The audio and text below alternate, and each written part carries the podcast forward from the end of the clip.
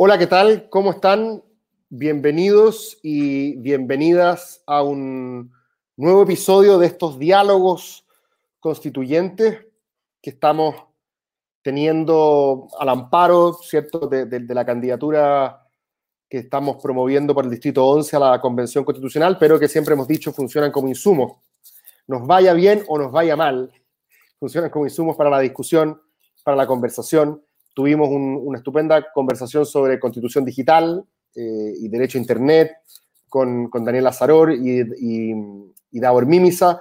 Tuvimos una también muy interesante conversación sobre por qué se producen los desacuerdos en política con, con Diego Castro y la posibilidad de alcanzar acuerdos en la convención. Y en una fibra relativamente similar, pero que también vamos a entrar a otras profundidades también aquí, no solo epistemológicas, sino sociológicas, con, con el invitado de hoy, es Aldo Mascareño. Seguramente muchos y muchas lo, conocen, es un, creo que uno de los sociólogos más, probablemente más, eh, más importantes hoy día en Chile, o cu- cuyo trabajo ha sido más, más reconocido. Tuve la suerte yo de ser colega de Aldo varios años en la Escuela de Gobierno de la Universidad Adolfo Ibáñez, donde Aldo dirigía el doctorado.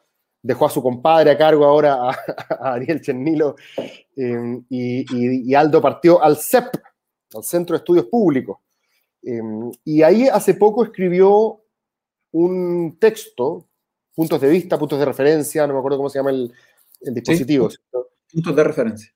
es donde hablaba de un concepto que después también trató en una, en, una, en una entrevista, en la tercera, que a mí me pareció muy interesante.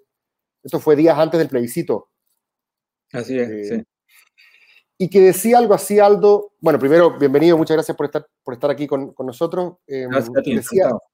decía algo así, Aldo, como quizás más que obsesionarnos con que la constitución sea capaz de dirimir, como dicen los gringos, once and for all, de una vez por todas, eh, qué es lo que nos une, qué es lo que somos, qué es lo que tenemos en común, esta búsqueda casi como, como obsesiva por una identidad común y resolver los problemas de la vida en común. Tú decías algo así como, quizás hay que dar espacio, sencillamente, a que distintas formas de vida tengan su, su bueno, la redundancia, su espacio, ¿cierto? Eh, tomando en cuenta que ya somos una sociedad, una sociedad pluralista, con distintas ideas sobre la vida buena, como, diría, como dirían los rolsianos. Eh, y quizás desde ese punto de vista la ambición debiese ser un poco más modesta.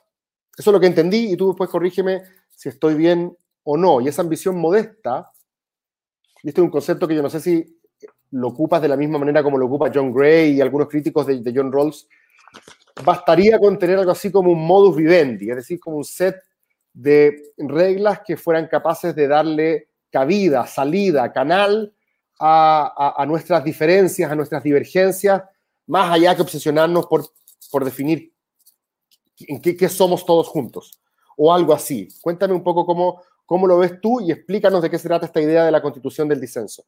Sí, gracias Cristóbal por la, por la invitación y a todos los que nos están viendo y escuchando ahora también un saludo y, y mucha suerte con la, con la, con la elección también que, que ya se viene encima. Así que muchas gracias también por, por poder contribuir en algo también en, esa, en, en ese proyecto. Sí, mira, yo creo que eh, tú lo has reseñado muy bien en el fondo, ¿no? En, en- esos términos. Yo creo que lo que, lo, lo que hay que tener en cuenta es cuál es el punto de partida de toda esta cuestión. O sea, y el punto de partida que históricamente en Chile hemos construido en relación a la relación entre consenso y disenso, yo diría que es muy perverso. ¿no? O sea, porque, porque, porque el estándar del consenso, ¿no? Para nuestra generación, o para, para una o dos o tres generaciones, en el fondo, ¿no? Que ya, que ya estuvimos en dictadura y que todavía seguimos activos políticamente, el estándar del consenso fue tan alto, fue tan exigente, en el fondo, ¿no? Fue tan, por, decirlo así, como, como de vida o muerte,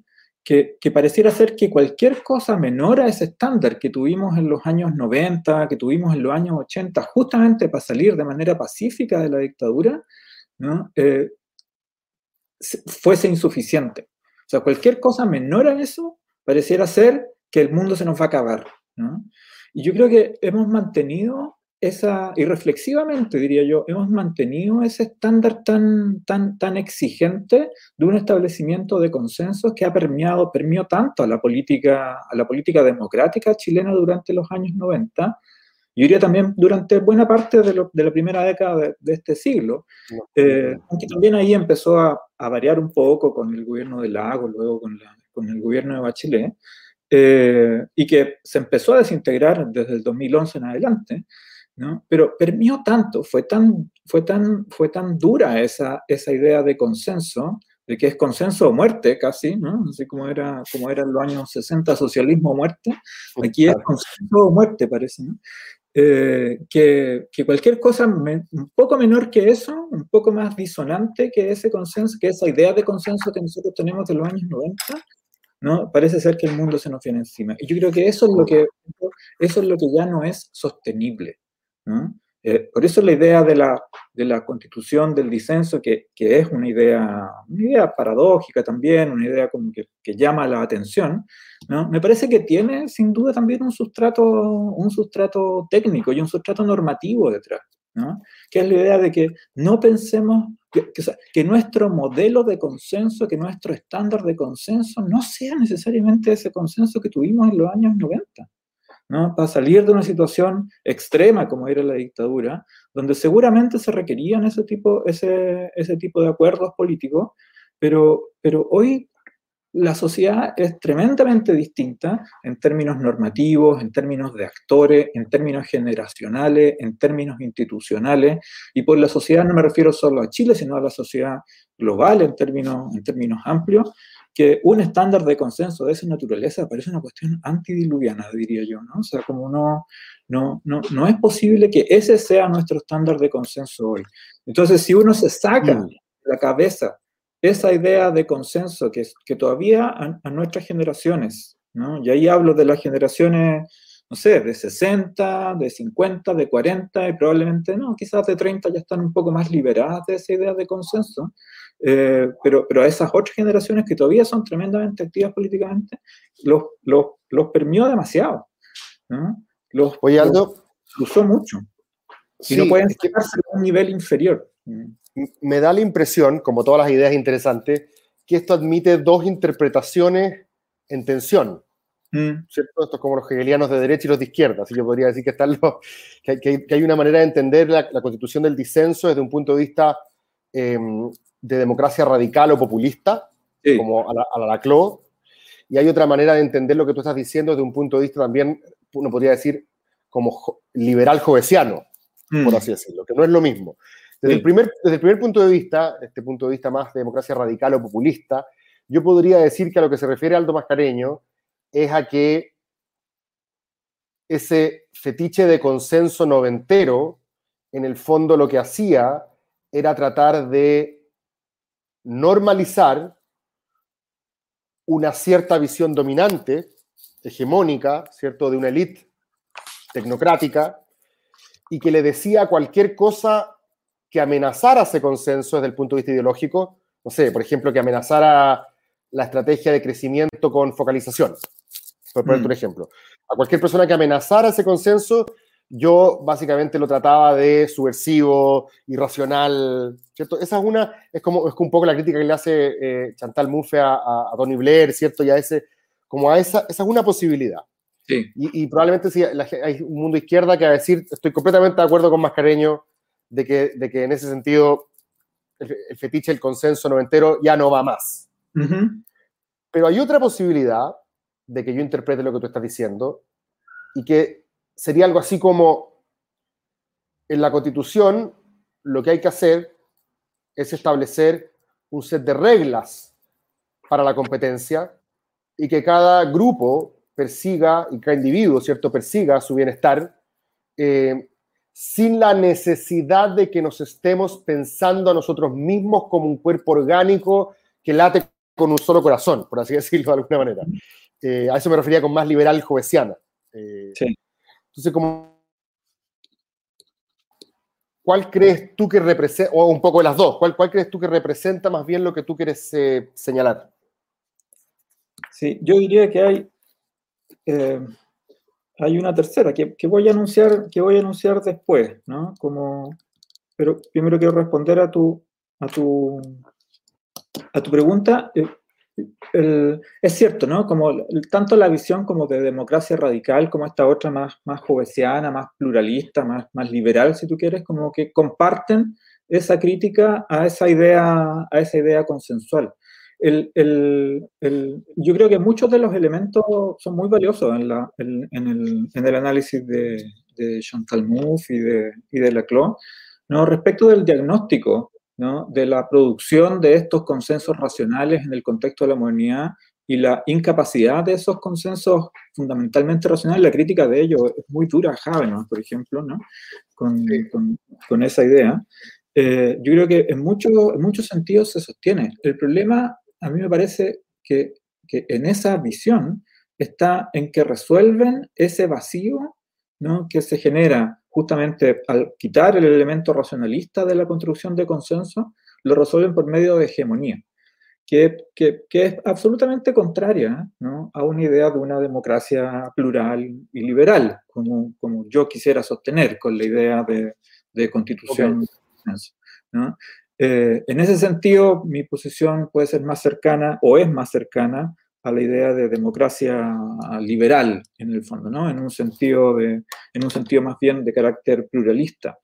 Eh, eso va a responder así como muy concretamente a la pregunta que hace. O sea, como que el diagnóstico se comparte, yo creo que muchos de los elementos del diagnóstico de, la, de la tradición de la democracia radical pueden ser eh, utilizables en esto, pero, pero hasta el punto en que eso se resuelve por medio de hegemonías, eso, eso no parece aceptable desde un punto de vista democrático eh, eh, liberal. Eh, yo diría que hay una tercera visión, ¿y cuál es? Como de esta cuestión del pluralismo, que es la que, es la que se, en Chile también se ha, se ha introducido y que, que es bien, bien fuerte, ¿no? que es de recambre más católica por medio de la idea de cohesión. ¿no? Yo creo que esa idea de, sociedad, de una sociedad cohesionada, una sociedad de bien común, ¿no? una sociedad donde todos los, to, to, todos los elementos tienen que tener un sentido orgánico y que, y que es, muy, es muy visible ¿no? dentro de algunas de las posiciones políticas de derecha, por ejemplo, los colegas del, del IES, yo diría que defiend, podrían defender una posición, no, no, sé si lo he escuchado exactamente decir eso, pero, pero creo que podrían defender una posición de, eso, de esa naturaleza, eh, pero que también se, en el ámbito de la, de la centroizquierda, diría yo, también se ha posicionado ¿no? a través de la idea de, de, de, cohesión, por ejemplo, en grupos académicos como el, como, como el COES, ¿no? Entonces, como que, que, que, reintroducen la idea de cohesión ¿no? en, en, distintos niveles. Y a mí me parece que esa idea de cohesión ¿no? también fuerza, como introduce una camisa de fuerza dentro de la, de la pluralidad y complejidad normativa y de práctica ¿no? que están aconteciendo en el, en el, contexto, en el contexto chileno en los últimos años. Entonces, entonces, entonces se opone. Sí, yo diría que no es solo la democracia radical, no es solo la posición como liberal, sino que también ¿no? hay, una, hay una opción de carácter eh, de, de, de, tercer nivel, que yo diría que tiene una raigambre así más, más, más de carácter sí. católico, que, se, que se expresa, se simboliza a través de la idea de cohesión social. ¿no? Me parece que esa idea de cohesión tiene algo, algo de, de no quiero decir de antiliberal, pero, pero, pero, pero algo, algo contrario a esa, a esa perspectiva también. ¿Mm? Pero se, se, se, pondría entonces a la idea de una constitución del disenso, desde ese punto de vista. Yo, o yo se tensionaría con ella. Sí, sí, yo creo que sí. sí yo creo, que que al menos, tiene, al menos una contradicción interna ahí que hay que resolver de algún modo. Tienes mucha razón, que el otro día fui a la casa de, eh, de unas personas que me invitaron a ¿Mm? conversar sobre la propuesta constitucional que nosotros queríamos llevar a la convención y me tocaron dos sociólogos, imagínate. ¿Cuáles, ¿Cuáles, son las posibilidades? Dos sociólogos que eran además cercanos, dos, dos, sociólogos que eran cercanos al mundo IES, que tú lo, lo mencionaste eh, ahora la pasada. Sí, sí, sí. Y uno muy perspicaz, eh, muy agudo, me dijo, oye, pero Cristóbal,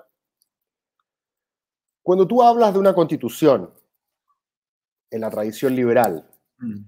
que tiene por función principalmente dibujar la arquitectura del poder, ¿cierto? Distribuir el poder entre ciertos órganos, contrapesarlo, por un lado. Y por otro lado, asegurar la independencia del individuo frente a ese poder, ¿cierto? Que es como las dos cosas que, hace, que hacen las constituciones en la tradición liberal. ¿No sentís, me decía él, que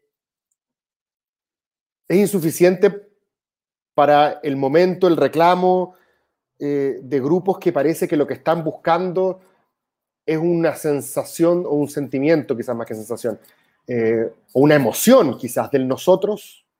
Y yo creo que apuntaba un poco para lo mismo que decís tú, esa un poco esa idea de cohesión social. Y, estaba leyendo, el, no sé si eh, pudiste echarle un vistazo al, al de Peña, este, el desafío constitucional, No, no lo he visto y hay una parte al, hay una parte al principio donde él, él hace- abre preguntas. Y yo encontré que esta pregunta es genial porque de alguna manera eh, clarifica las posibilidades que tiene este proyecto constitucional. Dice, un poco, ¿qué debe hacer una constitución? Dice, pregunta. Y una de las preguntas es, diseñar una constitución es constituir a un sujeto colectivo, el pueblo, o establecer reglas para que individuos y grupos diversos compitan por el poder y coexistan pacíficamente.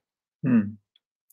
Una constitución es una, es una decisión acerca del tipo de comunidad que queremos ser o un puñado de reglas para la convivencia. Una constitución, un, perdón, una decisión de constituirnos en comunidad o un simple modus vivendi. Y me da la impresión de que en esas tres preguntas, en ese set de tres preguntas que establece Peña, obviamente extrema el punto, ¿cierto? Eh, está expresado de alguna manera la tensión que hoy día tenemos en Chile. Me da la impresión a mí de que las tradiciones más de cuño liberal, aquí estoy pensando en horizontal, en el CEP mismo, en, en- en- en la formación en la cual también yo me, me, me eduqué, Mm. tendemos a pensar más que un set de reglas, ¿cierto? Así es. Para que las personas persigan su- su- su- su- sus intereses propios, ¿cierto? Eh, en conjunto con otros, evidentemente, pero, pero, pero pensamos más bien en esa, en esa frecuencia, en ese registro. Mm. Y la idea de constituir un sujeto colectivo pueblo, eh, o, o el tipo de comunidad que queremos ser, la idea de un nosotros, parece estar en ciertos discursos que yo veo muchas veces en la izquierda, pienso en Atria, por ejemplo, Sí. pero también en ese mundo más IES que, que señalas tú. Sí. Entonces, es interesante cómo se genera esa tensión.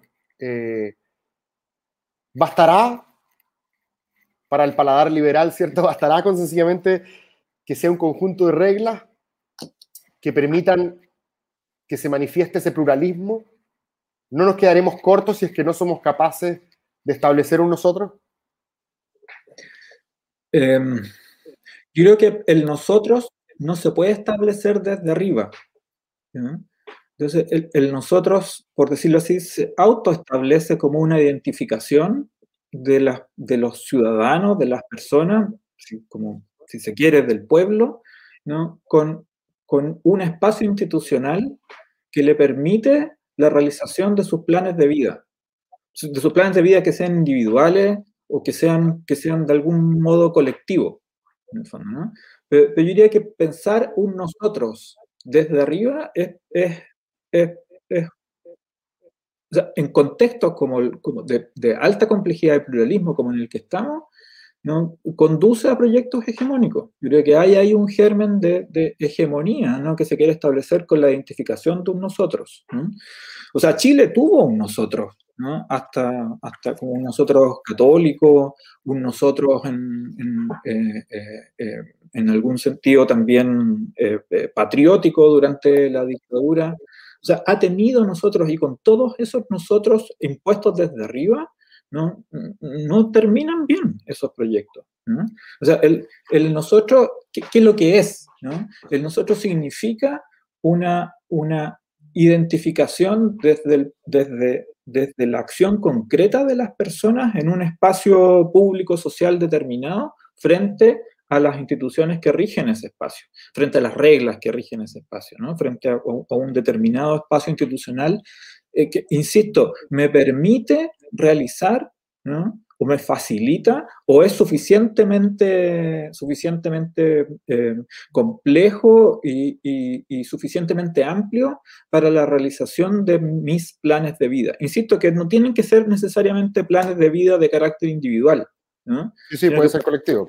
Por supuesto, puede ser un grupo Opus Dei, un grupo de masones, puede ser los, los Montessori, los veganos, pueden haber Exactamente. muchos proyectos que se desplieguen en la esfera pública de forma colectiva planes de vida colectivos también. ¿no? Es cierto que sí. eso está, está, cerca de una, de una también que es un cuarto elemento que yo creo que habría que introducir en la discusión de esta, de esta constitución del disenso, que es de una política de la identidad. ¿no? ¿No? Que sí, es otro sí. elemento que creo que también está dando vuelta ahí cuando uno habla de la constitución, de la constitución del disenso. Eh, es cierto que llega hacia esos niveles, pero también hay que, hay que hacer el esfuerzo por identificar en cuánto cuánto, cuánto de valioso hay también en esa perspectiva de la política de la identidad, ¿no? Porque, porque es cierto que, que, que, que, que esa política de la identidad como que eh, limita mucho en términos de lo políticamente correcto, pero también como desde el punto de vista de la democracia institucional, uno no puede decirle a la gente que no, que, no sienta que tiene experiencias comunes con otros, en el fondo, ¿no? O sea, con otros que se sienten también en una posición como las mujeres, como los grupos LGTB, como los indígenas, que se sienten discriminados. O, o, que no se, o que incluso que no se reúna de acuerdo a esas experiencias comunes, o que no relacione esa experiencia con determinados rasgos, en el fondo, ¿no? Fenotípicos, cuestiones por el estilo, y, y, que tampoco uno tiene derecho a decirle que no luchen por sus derechos. O sea, como que, entonces yo creo que hay, hay, algo de valioso también en esa perspectiva de la política de identidad que hay que rescatar. O sea, no hay que descartarle inmediatamente por llevarlo políticamente incorrecto y por tanto por limitar el espacio, el espacio liberal a ciertas cosas que, que, que no se pueden, más bien a ciertas cosas que se pueden decir y eliminar otras que, comillas, no se pueden, no se pueden decir. En, en, todo caso, en las, en las, preguntas que tú leíste del, del texto de, de, Carlos Peña, como me llamó la atención que parecía ser como que hablaba de un, eh, esto es un sujeto colectivo o es un simple modus vivendi, como... como o, al final, yo creo que al, al, final él como que termina por reduciéndolo a eso. Eh, dice, yeah. una decisión de constituirnos en comunidad o un simple modus vivendi. Yo por eso entiendo que la, la primera alternativa, la de constituirnos en comunidad, de alguna manera requiere la especificación de un nosotros. Uh -huh, uh -huh. Lo entiendo yo. Yeah. En cambio, un simple modus vivendi, como yo lo entiendo, es que podríamos llegar a reconocer que nuestro pluralismo de ideas sobre la vida buena es irreconciliable, como en un sentido berlin, de ber, berliniano, por así yeah. decirlo, eh, y por lo tanto, lo mejor que podemos hacer es asegurar nuestra coexistencia pacífica para que no corran ríos de sangre por la Alameda. Mm. O sea, como que es, es, como la aspiración más básica de, de, de todas. Mm. Que, un poco, que es un poco la teoría que cuando John Gray dice que ni siquiera el segundo Rawls, ni siquiera el Rawls del liberalismo político, dice, logra ser eh, lo suficientemente respetuoso del pluralismo, Gray le recomienda al liberalismo básicamente volver a Hobbes, o sea, mm. volver a un acuerdo en el cual las reglas eviten que nos matemos. Y, claro. y no, y no andar preocupados de, de, definirnos como un nosotros, que, que, uh -huh. que esa, esa como fantasía ilustrada también de alguna manera eh, de, debiésemos como su, superarla. Así, así lo, lo, entiendo yo. Sí, yo también, sí, yo también lo entiendo así y coincido con esa idea, por tanto soy como más cercano a las ideas como más, más tenues, ¿no? Como modus vivendi, por ejemplo, ¿no? Eh, tú creo que usas el concepto, de hecho, lo, lo, yo creo que tú lo ocupaste. Sí, lo uso, lo uso. Y creo que cito Gray también como cuando, cuando se usa. Pero ahí hay algo que explorar también, ¿no? En esa idea de modus vivendi, en cómo, cómo se puede constituir esa idea de modus vivendi en relación a un, a un contexto como el chileno también. ¿no? O sea, que no es algo, no es algo simple, porque una de las cosas que, que, que habla en contra de esa idea de, de, de, tanta liberalidad son las desigualdades. ¿no? O sea, como, como en, en, la, en, la, en la identificación de desigualdades, uno tiene que tomar ciertas perspectivas desde una posición, desde una posición pública, desde una posición colectiva. Y, esa, y esas están plenamente, creo yo, justificadas justamente en términos de que, de que, de que en, en cada una de las posiciones que quieran expresarse tengan posibilidades, posibilidades relativamente equivalentes. O sea, tengan posibilidades de efectivamente ejercerse. Y, y, ahí hay, por ejemplo, dentro, dentro de las posiciones más de, más de centro, centro izquierda, diría yo, es interesante como esa, ese rescate de lo público también, ¿no? Sí. Ese- Como la idea, la idea de un espacio de encuentro para que tengamos algún ámbito de experiencias compartidas. Sí, y no solo de experiencias, sino también de posibilidades de generar esas experiencias. ¿no? Porque, porque de alguna manera también la, la restricción de, de- la restricción en términos educacionales, la restricción en términos de ingresos, ese tipo de restricciones más clásicas, ¿no? También no solamente, no solamente afectan la, la calidad de vida de cada una de las personas que se ven afectadas por esas restricciones, sino que también limitan la posibilidad de que esas personas lleven su experiencia al ámbito público. ¿no? La pobreza es, es- es muy privada ¿no? Sí. En ese Sí. sentido. ¿no? O sea, la pobreza es, es como para adentro. ¿no? ¿no? Eh, eh, eh, entonces, como eh, tener una perspectiva que, que- que también sea fuerte en términos de la superación de desigualdades, yo creo que, yo creo que es un antecedente clave ¿no? para la constitución de un orden liberal, ¿no? porque permite también la emergencia de todas estas otras experiencias que no pueden ser puestas sobre, sobre el Claro. espacio público, porque esas personas no tienen la posibilidad, no tienen la llegada, no tienen las ganas, no tienen el tiempo, no tienen, no tienen ninguna de las condiciones que, de las cuales nosotros sí disponemos. Sí, parece que ahí la gran discusión, Aldo, y puedo equivocarme, pero al momento como yo la vislumbro, es que hay dos alternativas para hacer eso, que superan el modelo neoliberal, digamos, Mm. eh, ¿cierto? En el cual cada uno se rasca con sus propias uñas, por así Mm. decirlo, y esos espacios de encuentro finalmente terminan desapareciendo a merced de, de- de una estratificación eh, a partir de la capacidad de pago. Esa, Ujú. esa es la verdad. Los, los- los espacios hoy día uno los comparte con aquellos que tienen más o menos la misma capacidad de pago. Sí. Salvo los escasos espacios donde tenemos que ir todos juntos a sacar carne de identidad, digamos. Pero, Mm. pero aún así. Eh, y esas dos alternativas que yo veo de superación del neoliberalismo, a una la voy a llamar eh, igualitarista y a la otra la voy a llamar suficientarista. Son dos, ¿cierto? Tú- la palabra suficientarista tiene mala prensa, porque uno dice, ah, que quiere lo, puro, lo suficiente. Pero se Mm. entiende que filosóficamente se refiere a que una vez que tú hayas proveído a todos y todas esas condiciones para aparecer en el mundo, Mm. como diría Ana Arendt, ¿cierto? Eh, en todas las dimensiones, en, la dimensión de, tu- de- de explotar tu potencial educacional, eh, de, participar en lo público, etc. El suficientarista dice, nos vamos a preocupar de que existe un acceso garantizado a ciertos estándares, pero de ahí para arriba un poco todo es cancha. O hasta Mm. cierto punto todo es cancha. Pero si el estándar es alto, que esa es la idea, ¿cierto? Los suficientaristas generalmente eh, aspiran a ciertos niveles de igualdad relacional y son, son, aspiran a umbrales altos, ¿cierto? Pero de ahí igual puede, puede, puede existir el Grange, por así decirlo. El Grange puede seguir cobrando Mm. en la medida de que los públicos sean súper buenos y hayan papás y mamás que prefieran meter a su hijo en un público que en un privado, todo bien que exista el Grange, diría un suficientarista. Mm. Y la otra posición, que es más la que yo interpreto con ATRE y con los igualitaristas en este caso, dice, no, sea, aquí eh, de alguna manera puede haber, un, puede haber un Grange, puede haber un colegio Opus Dei, puede haber un colegio masón, pero deben estar eh, sometidos al régimen de lo público, que se le llama, eh, y ahí no entra al mercado. O sea, se define por su descomodificación. Por tanto, Mm. si el Grange quiere cobrar, tiene que cobrar la subvención básica y no más que eso. Mm. Eh, entonces, de alguna manera, ese, el, el, el, el dónde van a ser los espacios de encuentro, de alguna manera tiene una respuesta más moderada, diría yo, que es la suficientarista, eh, y una respuesta más radical, que pareciera ser la igualitarista. Mm. O Sí. así por lo menos interpreto yo en... Sí, me parece, me parece una buena como clasificación de las dos, de las dos posiciones, o sea, como en términos de, de, de igualdad como concreta o de condiciones mínimas como, como de, para, para la generación de, esa, de esas oportunidades. Veo, si tuviese como que optar por una, por una de ellas, creo que, creo que pondría el acento en establecer cuáles son las condiciones básicas a través de las cuales como una sociedad y una sociedad puede, puede ejercer sus propios puntos de vista. Porque, porque lo otro, ¿no?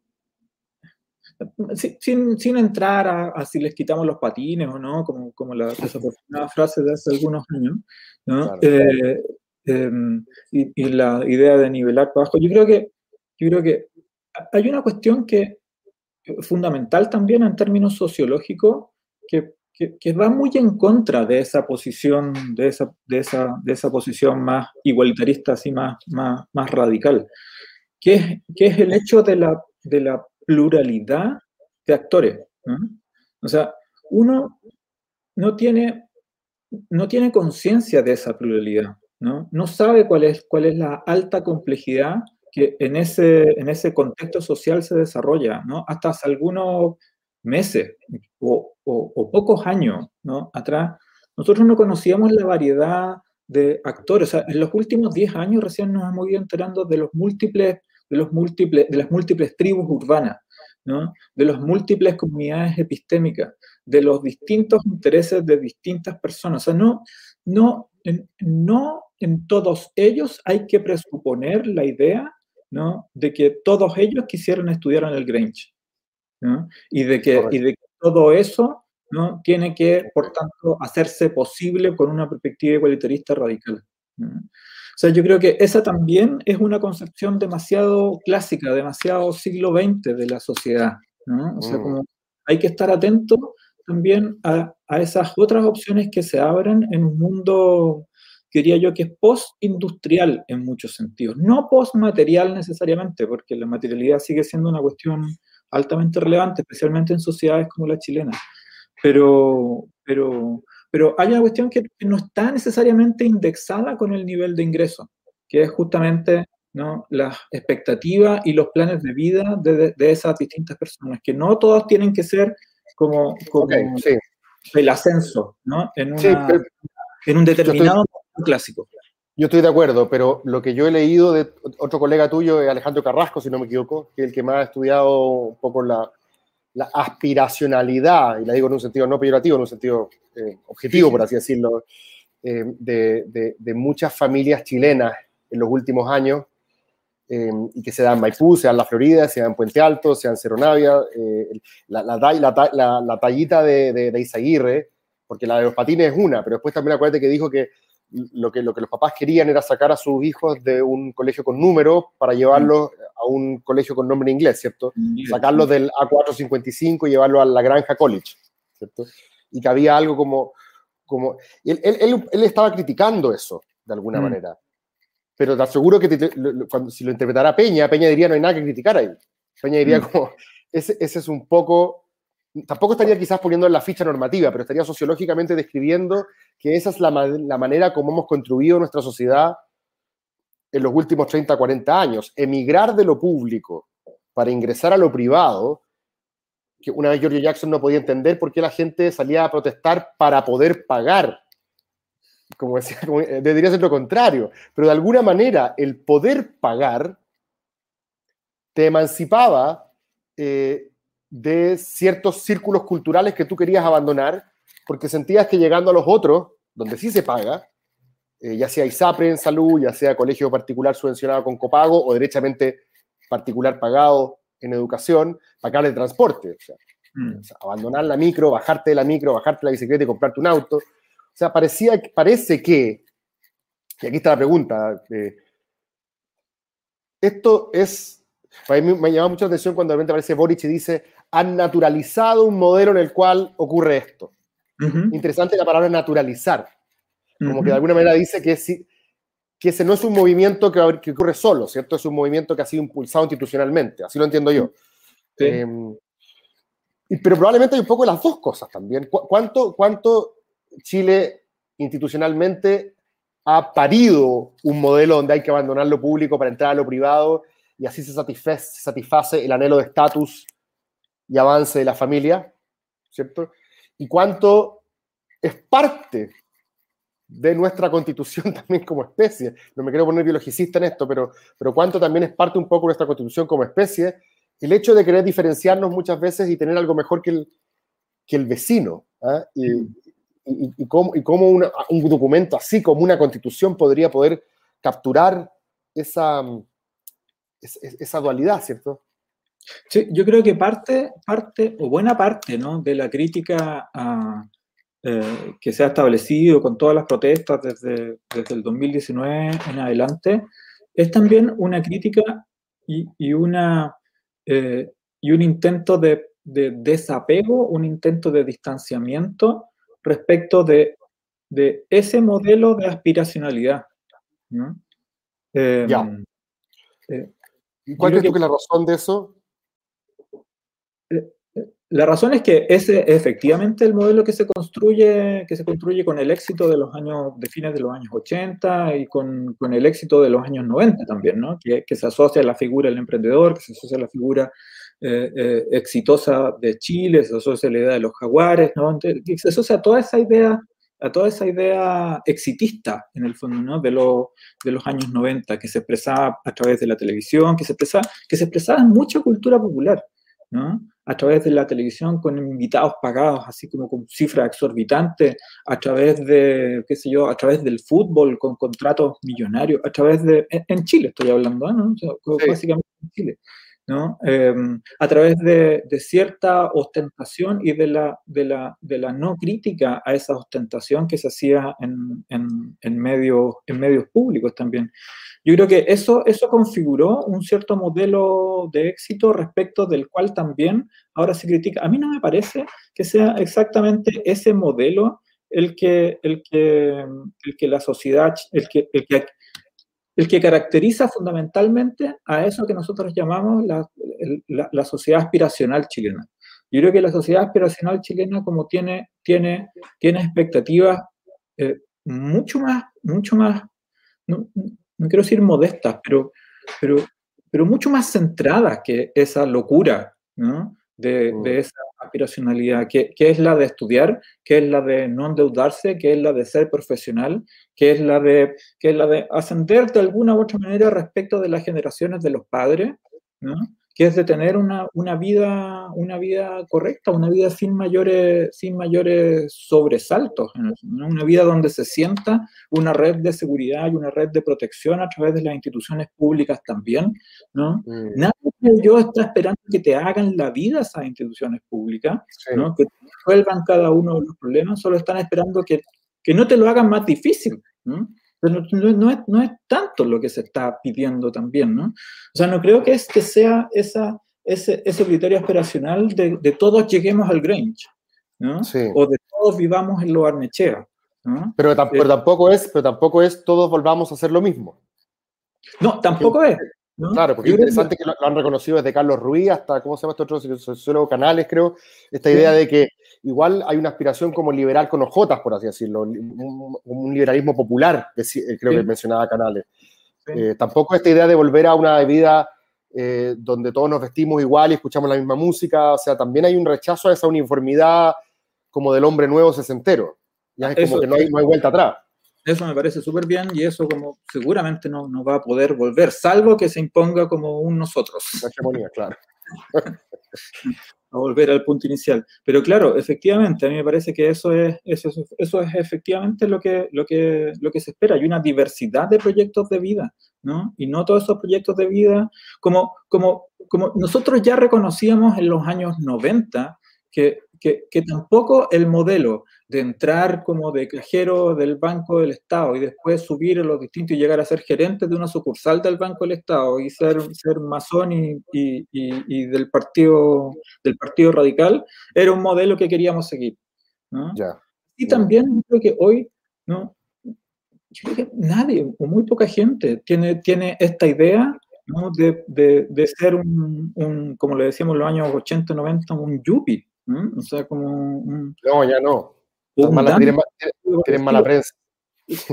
mal gusto totalmente, ¿no? O sea, como que es algo, algo que, no, que, no, que no se espera. así que- yo creo que es, es cierto, ¿no? O sea, la, la comparación no se hace con esos estándares, ¿no? Sino que la comparación se hace con, con, con las mismas generaciones que a mí me precedían y que tienen que ver con mi familia, ¿no?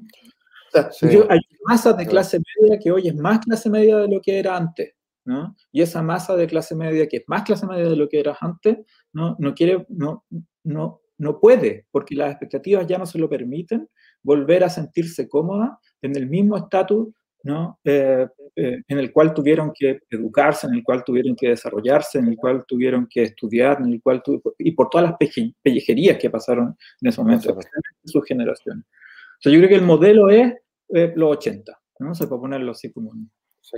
Oye, Aldo, eh, hay un concepto que eh, lo ocupan harto los constitucionalistas, pero a mí de alguna manera me cuesta no asociarlo a esta idea de la constitución del disenso. Aquí ya estoy pensando como en la mecánica misma del texto, Mm, que es esta idea como del minimalismo constitucional, mm, que también yo creo que tiene distintas interpretaciones, ¿cierto? No se trata necesariamente de que sea corta en palabras, Eh, pero sí parece, y otros dicen que minimalista se trata de que ahí estén solamente las cuestiones fundamentales y el resto es materia de juego democrático, ¿cierto? En el Congreso, ¿cierto? Que es una idea con la cual yo en general comulgo. mm. Eh, pero pareciera haber un- un- una idea más profunda de minimalismo constitucional ¿Ya? eh, y que tiene que ver con que justamente, más que establecer la hegemonía de un proyecto de vida o de una idea de justicia por sobre la otra, busque, y vuelvo aquí por mi de formación profesional a la nomenclatura rolsiana, una especie de consenso eh, superpuesto, ¿cierto? Un overlapping consenso, donde, y para ponerlo en términos más, más castellanos, un mínimo común denominador es mínimo, es mínimo, es común, ¿cierto? Y es lo que todos sentimos que, que está ahí. La idea de la constitución del disenso nos debería llevar más o menos en esa orientación, a la idea de un mínimo común denominador y después el resto juegue, por así decirlo. Sí, yo diría que, yo diría que esa es una buena, no, no metáfora, porque no es metáfora, porque es algo que, políticamente puede, puede ser realizado, ¿no? Pero, me parece que esa idea es, la, es la correcta y apropiada para intentar como pensar en una, en una constitución del disenso y operacionalizarla políticamente, ¿no? Esa idea del consenso superpuesto. Eh, a mí me parece también que como que esta idea, eh, esta idea del minimalismo constitucional, ¿no? Que, que yo creo que no, y concuerdo contigo ahí, ¿no? O sea, no tiene por qué ser necesariamente minimalista, sino que, sino que lo que tiene que tratar, o sea, no es el criterio ese, sino que lo que, lo que hay que tratar de prever o de, o, o de evitar es el hecho de, de, de, de tomar como las condiciones actuales como, como, aquellas, como aquel parámetro con el cual se va a medir el futuro. Cuando uno establece un conjunto de derechos para determinadas comunidades que van a ser las comunidades eh, interesadas, ¿no? los incumbentes en la convención actual, lo que uno está haciendo es definiendo el futuro, ¿no? o las posibilidades de reconocimiento de derechos del futuro, ¿no? de acuerdo a las condiciones de, de- de la complejidad presente. Y ya sabemos que esta cuestión ¿no? cambia mucho más rápidamente, mucho más radicalmente que hace 10 años, que hace 20 años. ¿no? O sea, todo, todo producto de Internet, producto de la conexión global, ¿no? producto de todas las cosas que conocemos en términos de, de- de avances tecnológicos y de, avan- y, y y de intercambios globales que se producen en nuestra sociedad y de distintas comunidades epistémicas y toda la interacción que se produce, las condiciones del presente ¿no? Cambian muy radicalmente en muy poco tiempo.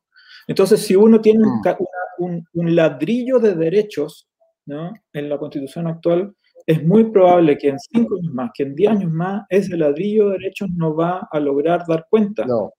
Claro. de la complejidad de la sociedad y de los derechos que en ese momento se van a requerir. Solo hay que pensar en las cuestiones de Internet para darse cuenta de eso. ¿no? Sí, O sea, en los, en los derechos de inteligencia artificial, ¿no? sí. en lo- los derechos a la, a la, a la, a la, mm, no sé, para a, a que los algoritmos no te, no te obliguen a, a tomar ciertas opciones educativas o, o ciertas opciones artísticas o qué sé yo, no sé cómo, sí. cuestiones, cuestiones que hoy día son poco imaginables, en el fondo, ¿no? Y- Pero que seguramente vamos a estar en 3, 5 años más discutiendo. ¿no? Claro, y la, y la idea es no dejarlas petrificadas en, un- en una herramienta que por, por definición tiene cierta rigidez. Exactamente, exactamente. ¿no? porque Entonces, si va, porque si va a costar dos tercios llegar a acuerdos para meter algo ahí, es, es poco realista pensar que los convencionales van a establecer un quórum inferior a ese para Claro. su reforma. Exacto, sí.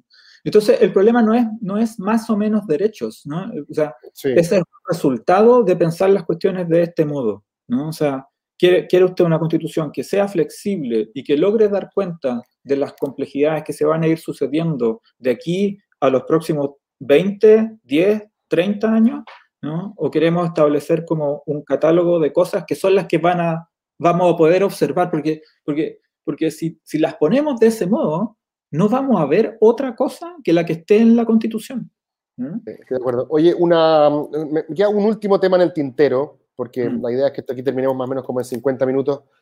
Eh, es, estaba pensando en el preámbulo.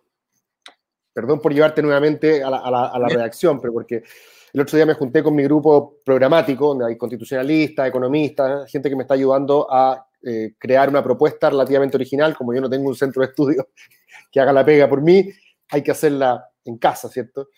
Y, y la primera reunión que tuvimos, viejo, no fue sobre derechos sociales ni sobre régimen de gobierno, sino que fue sobre esto un poco, sobre la idea del nosotros. Yo está, estoy medio rayado con, con, con el, con el preámbulo, con, con cómo, cómo nos queremos presentar a nosotros mismos, porque la actual no tiene preámbulo.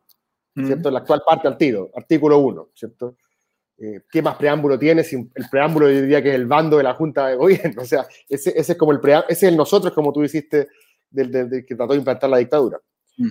Pero, pero aquí me, me- me extrañaría que no existiera las ganas de, de- de- de hacer algo así como nosotras, nosotros y nosotres reunidos en esta sala, encarnando al pueblo de Chile, eh, pueblo que se define como, no sé, arrojado a un territorio, ahí estoy pensando como en la, en la retórica telúrica de Hugo Herrera, arrojado a un territorio que ha eh, convivido a través de la adversidad y de la resiliencia, eh, un poco la, la idea de, de- de si somos o no distintos a los argentinos, a los peruanos, a los bolivianos, eh, porque la crítica que vamos a recibir muchas veces personas como yo, y aquí estoy pensando en, en- en esa tradición, es que nos van a decir, "Puta, ustedes son, están hablando de los derechos humanos de la tradición europea occidental, eh, pero aquí de alguna manera no nos sirve sencillamente con reglas fair play, como que por así decirlo, lo procedimental no convoca lealtades. Necesitáis crear de alguna manera una especie como de mito originario y colectivo que vaya más allá de la adhesión a procedimientos. No sé si me- se me entiende un poco para Sí. dónde voy. Entonces, de ahí como que esa necesidad de tener que partir y decir qué es lo que tenemos en común. Mm. Eh, y va a ser interesante eso, porque quizás desde mi punto de vista uno podría decir que esos valores procedimentales, no sé, cumplir las reglas, no hacer trampas, ¿cierto? No adelantar la fila, tratar a todos con igual respeto. Parecen procedimentales, pero de alguna manera son los valores sustantivos que definen eh, las sociedades democráticas liberales contemporáneas. Em, Pero me da la impresión de que va a haber ahí una, una tendencia por eh, que exista quizás una concepción de la vida buena eh, que esté expresada de alguna manera.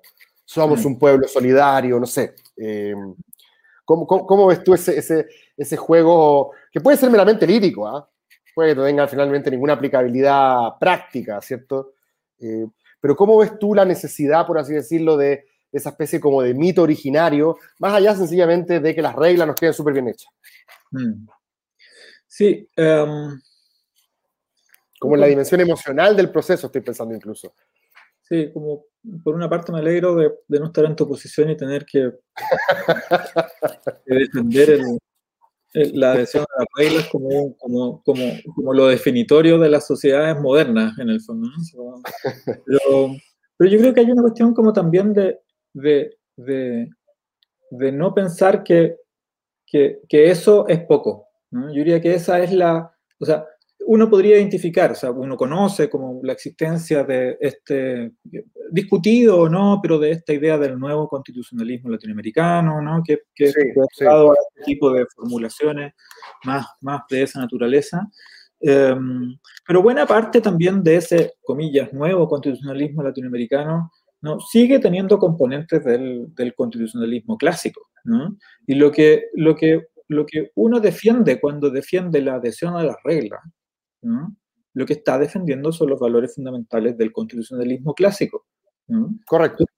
a, a mí me parece que, que, que, que, que situarlo solamente, que la adhesión de las reglas, situarlo solamente como una cuestión procedimental, ¿no? Es, es poco, ¿no? Es mezquino con la idea, con la idea de adhesión a las reglas. ¿no?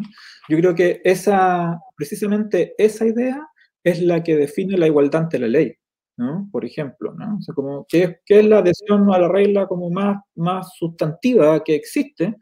pero que es un principio constitucional clásico que, que, que, ha permeado a todo el constitucionalismo occidental, ¿no? y que es muy claro en la, en la también en la tradición constitucional chilena, ¿no? y, que no es, y que no es obviado en las tradiciones constitucionales del nuevo constitucionalismo latinoamericano. Ahí se agregan otras cosas y se ponen otros énfasis, pero no elimina, esa, no, no, elimina la preocupación por la libertad, no elimina la preocupación por la igualdad, no elimina los elementos y la adhesión a las reglas y el derecho y el debido proceso. O sea, no, no, no eliminas todo ese tipo de cuestiones. ¿no? O sea, yo creo que, que, mm, que la idea de, de, de adhesión a esos, a esos elementos fundamentales del liberalismo, o sea, del constitucionalismo clásico, o constitucionalismo liberal también se le denomina, eh, me parece que es, que es una cuestión absolutamente vigente ¿no? en la actualidad. Y yo creo que es lo que, desde una perspectiva más democrático, liberal, ¿no? es la que uno defendería,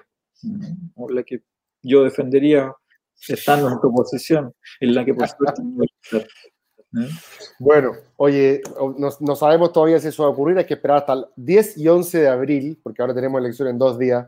Si es que, eh, además de la pandemia. Si es que, sí, sí, la cosa está lleno de rumores ahora, pero bueno, lo, lo, veremos lo veremos en su momento. A mí esta campaña dura una semana más y me da un infarto, pero ojalá, que, ojalá que los números estén mejores.